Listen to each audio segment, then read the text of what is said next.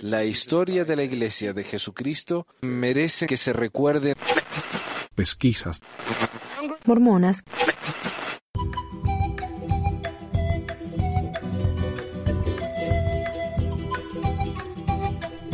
Bienvenidos a otro episodio de Pesquisas Mormonas. Les habla Manuel desde Layton, Utah. Sí, he tenido que volver a trabajar, así que estoy en Layton. Y hoy tengo una noticia, de las noticias, que compartir y un pequeño ensayito que escribí basado en un comentario que alguien dejó en un blog hablando de por qué la gente deja la iglesia. Ok, empezamos con las noticias. Noticias.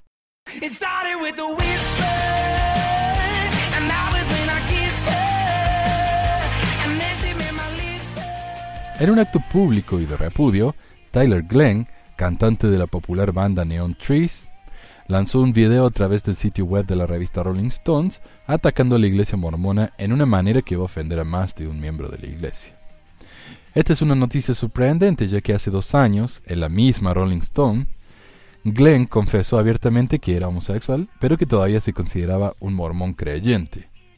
Glenn sirvió una misión de dos años en Nebraska y al regresar a su casa trató de salir con chicas, pero cuando salió por primera vez y tuvo su primer beso con un hombre, Glenn reconoció que eso era exactamente lo que me estaba faltando en una relación física. Sin embargo, Glenn continuó tratando de hacerlo justo, entre comillas, ¿no?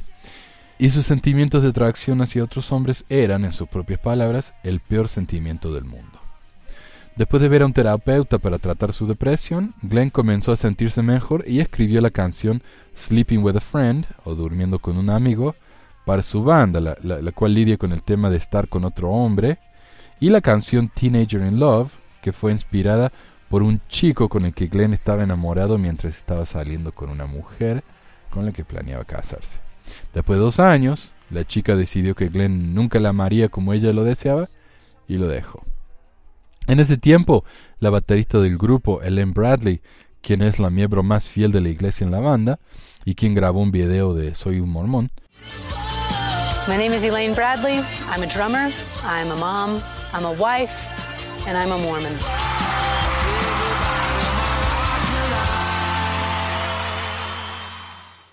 dijo que temía que la gente no entendiera que Glenn no está enojado con la iglesia ni se ha distanciado.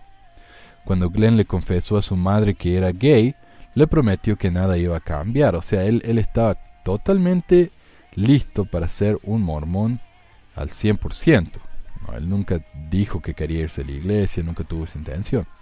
Sin embargo, también admitió en una entrevista con la Rolling Stone que si hay más situaciones políticas en las que la iglesia interfiera, refiriéndose a la intervención de la iglesia en el voto a favor de la Proposición 8 de California, la cual incluía un presupuesto de 22 millones de dólares por parte de la religión. Eso sonó raro, ¿eh? 22 millones de dólares por parte de la religión, la cual prohibió el matrimonio gay en todo el estado de California.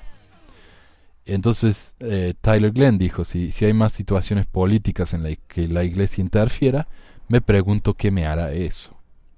Estas palabras fueron casi proféticas ya que un año y medio después de esta entrevista sucedió algo así. En una reciente entrevista, Glenn dijo que mientras se estaba preparando para ir al bautismo mormón de su sobrino, escuchó sobre la política de la iglesia que prohíbe que los hijos de las parejas gays puedan bautizarse en la iglesia, y que considera apóstatas a los miembros de tales parejas. Glenn, quien planeaba vivir con su pareja y criar a sus futuros hijos en la iglesia, sintió que esto era un directo rechazo a él como persona. Llamó a su hermano para decirle que no podía asistir al bautismo y decidió buscar más información sobre los materiales controversiales de la iglesia, de los que tanto había escuchado, pero de los que no sabía nada. O sea, él sabía que había cosas como sitios antimormones, pero nunca los había revisado porque él era obediente a sus líderes. Pero ahora que estaba más enojado con la iglesia por lo que hicieron a él como persona, dijo, ¿por qué no? Ahora voy a estudiar y voy a analizar y voy a investigar. Entonces, después de un fin de semana de estudiar todos estos materiales, de escuchar podcasts, de leer eh, documentos, decidió, después de un fin de semana, y a pesar de que fue una decisión muy dura, Glenn no pudo continuar en la iglesia, especialmente cuando, después de darle su vida entera, sintió que la iglesia no lo quería ni a la gente de su clase. Cinco meses más tarde de que la política esta saliera al aire, publicó un video en el que escupe en un retrato de José Smith y hace las señas del templo en un ascensor. Eh, la canción se llama Basura, Trash. Y el, y el coro de la canción dice, la basura de uno es el tesoro de otro.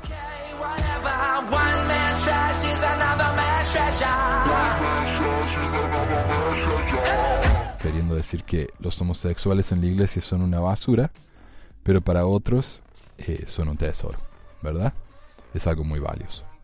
Ahora, en una entrevista con un programa de noticias local, Glenn dice que este video muestra su enojo con y rebelión contra la iglesia y que le parece bien si los fans Sud se ofenden con él. Ahora, en un reporte en el mismo canal local, ¿no? el Fox 13, leyeron algunos comentarios que la gente hizo acerca de- del video de Glenn.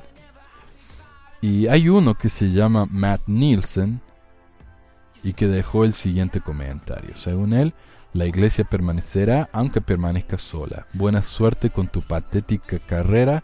Tus padres deben de estar orgullosos. Ahora, de hecho, aunque no disfrutaron del video ya que ellos son muy mormones creyentes, los padres de Glenn están orgullosos de él y lo apoyan en su carrera, incluyendo su último video. En un post en Twitter, la señora Glenn escribió, La siguiente no está abierto a debate. Por favor, léase cuidadosamente. He esperado unos días para responder al nuevo video de mi hijo Tyler. Lo vi y no me gusta. Lo encuentro sacrílego. Lo encuentro alarmante. Lo encuentro oscuro. Amo a mi hijo. He tratado de cambiar la perspectiva. ¿Qué está diciendo? ¿Por qué esta representación? ¿Por qué esas imágenes?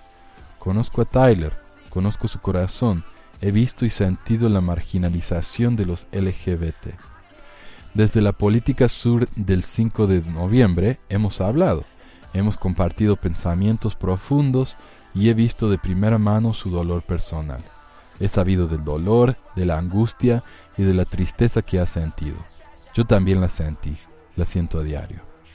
Y vi el video, y vi el dolor que recayó sobre él. Aun yo como su madre no sabía de su verdadera angustia interna, de su dolor y sufrimiento personal. El hombre en el video se inspiró en un dolor muy serio, un dolor de toda su vida, y no es lindo. No quiero justificar su acción, convirtiendo lo que sentía en arte, pero digo que mi fe me ha enseñado a amar a los demás. Encontrar faltas, apuntar el dedo, odiar, juzgar sin entender es algo malo.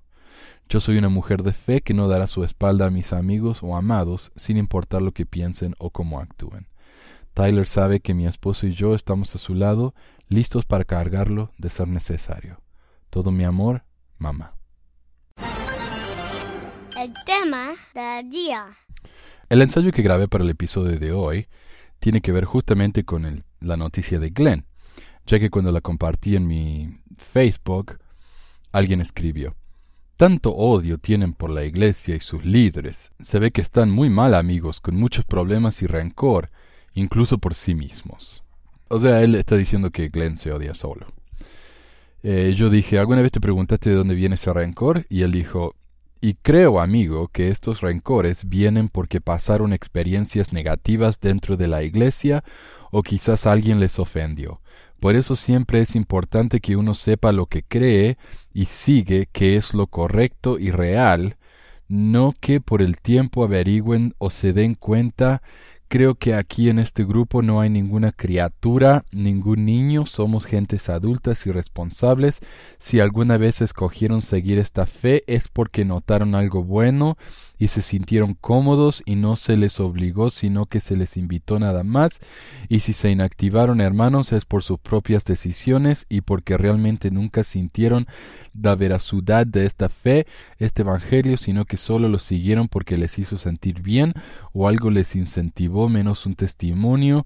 Yo respeto sus opiniones y decisiones, pero es muy triste que en el siglo XXI hayan personas que aún intentan hacer cosas con una iglesia que jamás podrá ser recaída porque su guía es el Dios de Israel y esta es su obra y su evangelio por mae errores y equivocaciones que hayan en sus historias. Ok, entonces e- esta persona está diciendo que uno se va de la iglesia porque está ofendido, porque le pasó algo malo. Y sí, a, a- a Tyler Glenn le pasó algo malo. Le dijeron que lo que él era como persona era abominable.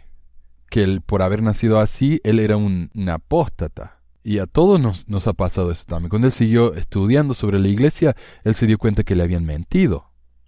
Entonces sí, él se ofendió. Pero no, como lo dice este hombre, que se fue simplemente porque lo ofendió una persona. Pero vamos a hablar más de esto en este momento aquí. Según el blogger Greg Trimble, quien es frecuentemente citado en la revista de la iglesia El Días Living, hay cinco razones principales por las que la gente se está yendo de la iglesia. Por supuesto que este no es un estudio académico, y por lo tanto no hay ninguna evidencia de que estas razones sean en efecto las principales, pero perpetúan lo que los líderes han dicho desde el púlpito desde siempre, y hace sentir bien a los miembros fieles de la iglesia, así que la iglesia las apoya y las resalta. Uno, están ofendidos. La razón número uno, según Trimble, es que la gente está ofendida, y por eso se van. Él dice que es una tragedia que alguien se vaya de la iglesia simplemente porque alguien lo ofendió, con lo cual concuerdo, pero entonces trata de culpar a la víctima diciendo, Hazte esta pregunta honesta. Me ofendo frecuentemente en otros aspectos de mi vida. Probablemente notarás que lo que te molesta es la gente en general, no solamente los mormones. La culpa entonces no es de la iglesia ni de los miembros. Según Trimble, es de la persona que se va. Ok, supongamos que alguien realmente se va de la iglesia por estar ofendido. ¿Está bien eso? Bueno, cada uno puede hacer lo que se le dé la gana, así que por supuesto que está bien. Pero para realmente entender la situación, hay que darse cuenta que no todos los mormones son iguales. Hay gente que cree en la iglesia con todo su corazón. Alguien así no se va a ir de la iglesia porque esté ofendido. Ahora, si alguien se va de la iglesia pero no cree, o en general no está entusiasmada de ir todos los domingos, entonces el que se haya ofendido no es el verdadero problema. Tal vez sea la gota que rebasó el vaso, pero el verdadero problema es que no creen o que no les gusta ir a la iglesia. Punto. Y es verdad que muchos nos hemos ido de la iglesia porque estamos ofendidos, pero no estamos ofendidos con algo que hicieron los miembros, sino que estamos ofendidos de que la iglesia misma nos haya mentido por años, haciéndonos creer que la historia o la doctrina de la iglesia era de una forma cuando en realidad es de otra. 2. No entienden la doctrina. Según Trimble, el problema es que muchos se saltean las doctrinas básicas, la leche que le llaman, y pasan directamente a las doctrinas más profundas, y como las estudian fuera de contexto, entonces deciden que la iglesia es muy extraña y deciden irse. Lo curioso es que gente como Trimble siempre hablan de que uno solo estudia la historia fuera de contexto. Pero ¿qué pasa con los que hemos leído la historia en mucho contexto y todavía lo vemos como algo rarísimo y asqueante? ¿Cuál es su excusa para eso?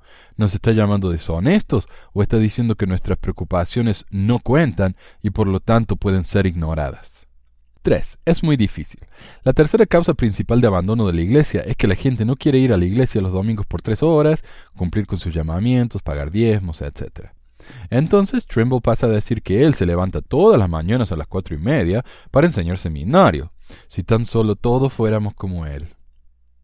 El problema es que, de nuevo, si uno no cree, ¿qué obligación tiene uno de hacer todo eso? Es como si yo quisiera unirme a un club de bocha y para ser parte de ese club tuviera que pagar muchísimo dinero, cumplir con montones de asignaciones gratis, considerarme antes que nada un miembro de ese club, dedicar dos años a inscribir más gente a ese club, etc. Si uno solo va a la iglesia porque le interesa el aspecto social y no porque cree de manera ortodoxa, es lo mismo. Nadie se inactiva porque la iglesia es muy difícil si no cree, porque todos los que van a la iglesia sin creer han elegido lo que hacer y lo que no. Por el otro lado, un verdadero creyente no se va a inactivar por algo así, porque ellos creen que si no cumplen con todo, su alma está en peligro. Por lo tanto, este argumento es ridículo. 4. Literatura antimórmona. Por supuesto, según gente como Trimble, la literatura crítica de la Iglesia no es solamente eso, crítica de la Iglesia, no, es antimórmona, lo cual para cualquier mormón bien entrenado es una mala palabra. Trimble dice que para él la literatura antimormona es más prueba de la veracidad de la Iglesia, porque lo han ayudado a reflexionar sobre la historia y la doctrina de la Iglesia. Eso me parece perfecto. Sócrates dijo, una vida no examinada no vale la pena vivirse. De la misma manera, una fe no examinada no merece nuestra dedicación. El problema es cuando uno examina algo con una conclusión lista en la mente. Ok, voy a estudiar sobre José, pero ya sé que es un profeta. Esto va en contra de lo que los mormones nos piden al resto. Si yo estudio y oro sobre la iglesia sabiendo desde el comienzo que no es verdadera, nunca voy a saber realmente si es verdadero o no, y todos los mormones que conozco se van a quejar de que no estoy siendo sincero. ¿Y qué pasa si examino la historia, estudio en contexto, ¿no? Oro, y todavía siento que la iglesia no es verdadera? ¿No me pueden ofrecer el respeto que me merezco después de haber hecho todo eso? ¿O van a seguir llamándome un antimormón y Holland va a seguir estando furioso conmigo? I am so furious with people who leave this church. Quinto, quieren pecar. Este es el argumento más insultante de todos, y es una continuación del punto 3. Es muy difícil. Si una persona no quiere arrepentirse, la inclinación natural es tratar de probar que Dios no es real o que su iglesia no es real, dice Tremble. Personalmente, no conozco a nadie que haya dejado a la iglesia simplemente porque querían pecar o que trate de convencerse de que Dios no existe para justificar sus acciones. Generalmente uno primero deja de creer en Dios o en la iglesia y luego hace cosas que la iglesia considera pecaminoso, como tomar té y café o usar dos aros en una misma oreja. Volvemos al caso de los creyentes y de los no creyentes. Si una persona que no quiere dejar de pecar quiere seguir yendo a la iglesia, no hay nada que le impida hacer las dos cosas. Por el otro lado, si una persona peca, entre comillas, y quiere seguir pecando, pero realmente cree en la iglesia, crea una situación de conflicto mental que lleva a la depresión, al suicidio y a la situación general de Utah, donde el 60% de la población es mormona y donde los antidepresivos y los suicidios de menores son los más altos del país. El otro problema es que incluso si uno es un creyente, esos pecados, entre comillas, ni siquiera son tal cosa, al menos la mayoría de las veces. Tomar alcohol en moderación no es, no es un pecado. El mismo Jesús tomaba vino, sin hablar del mismísimo José Smith. No querer ir a la iglesia todos los domingos o mirar un partido de fútbol en el día de reposo no es un pecado, a menos que uno sea un judío ortodoxo. ¿Y la homosexualidad? Me gustaría ver una sola cita de Jesús condenando tal cosa. Y digo Jesús y no del Antiguo Testamento, porque esta es supuestamente la iglesia de Jesucristo, no de Moisés y de Abraham. Después de todo, si vamos a seguir las reglas del Antiguo Testamento de echarse con varón como con mujer, bla, bla, bla, también tenemos que seguir las reglas de apedrear a los hijos desobedientes, de no usar ropas con fibras diferentes y de no comer camarones o puerco. Si van a elegir los mandamientos que quieren obedecer, entonces están haciendo lo mismo de lo que culpan a los ex mormones.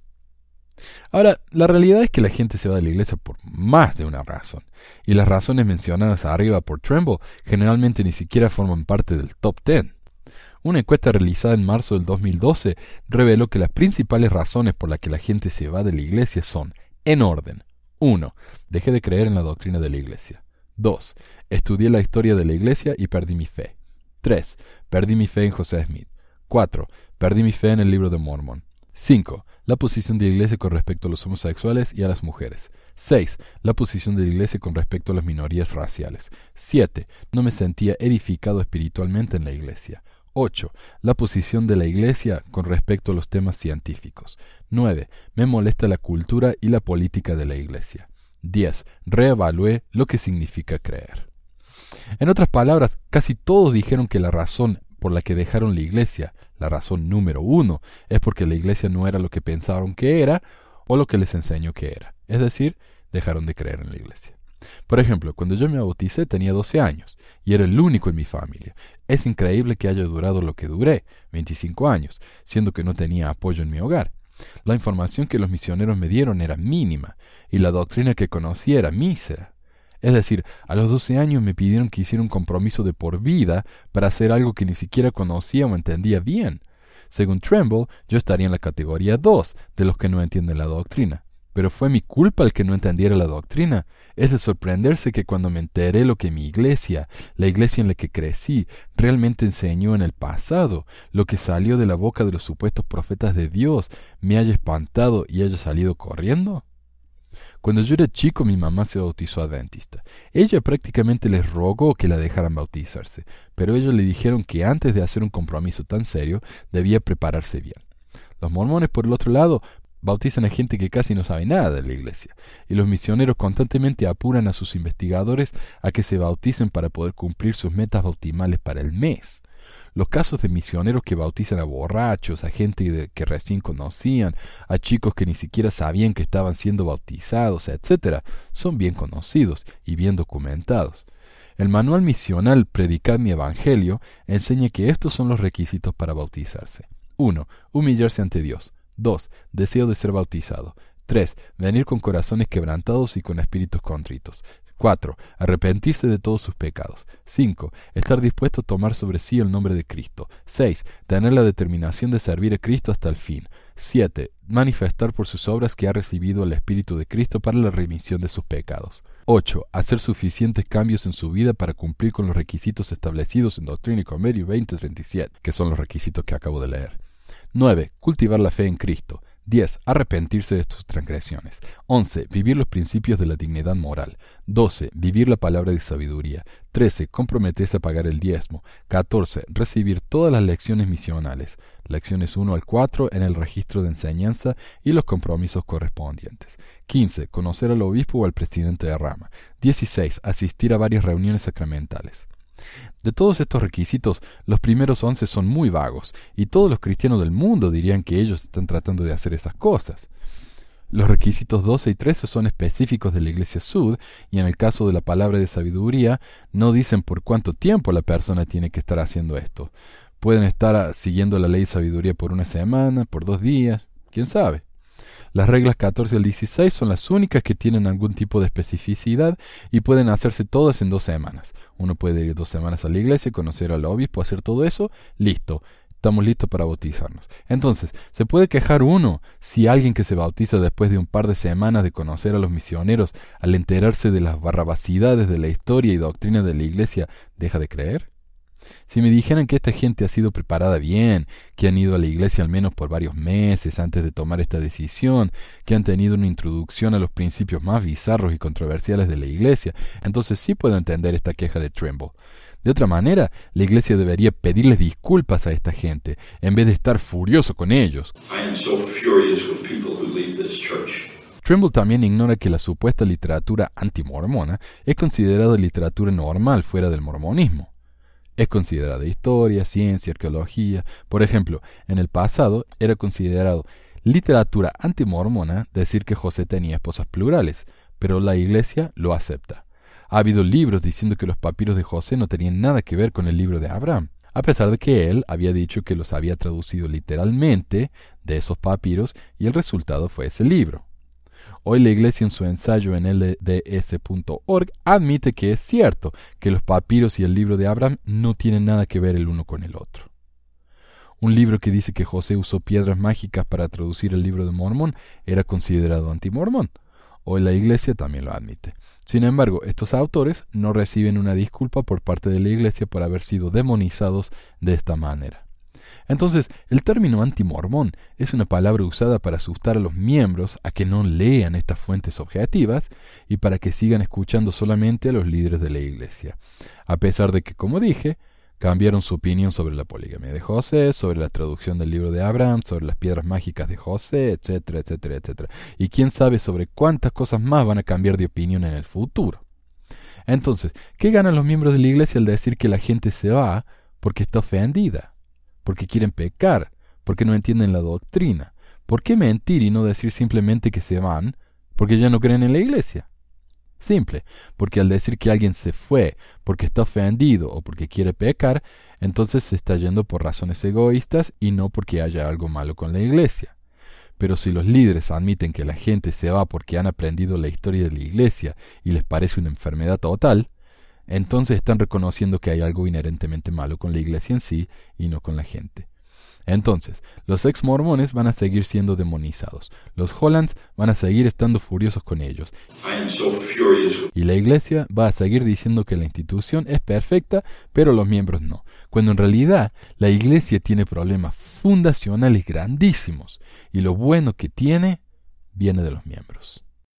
Ese fue el episodio de hoy, un episodio cortito, espero que les haya gustado. Eh, la última parte va a estar en un video que estoy haciendo para YouTube. Como dije, estoy consolidando los canales de YouTube y el podcast. Así que no se olviden de visitar Pesquisa Mormones en YouTube.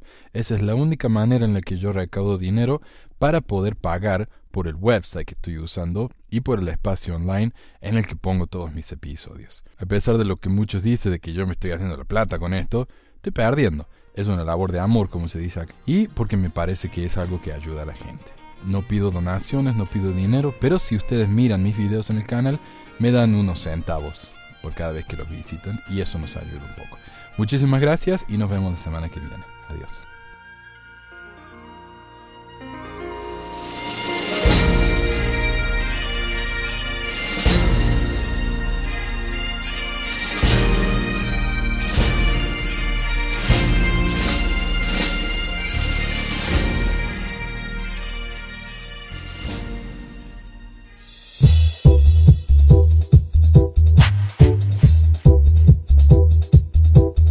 Gracias por escuchar este episodio de Pesquisas Mormonas. No se olvide de visitar nuestro website en pesquisasmormonas.com o pesmor.com y nuestro blog en pesquisasmormonas.org o pesmor.org.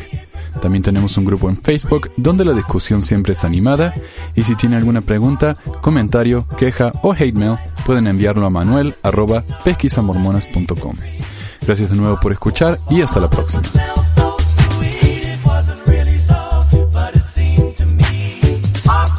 La música al comienzo del podcast es la canción de la primaria Historias del Libro de Mormón por Clive Romney. La canción previa a esta es Lo el profeta por Lex de Acevedo y esta es la versión de la banda Rooster del himno de la primaria Palomitas de Maíz.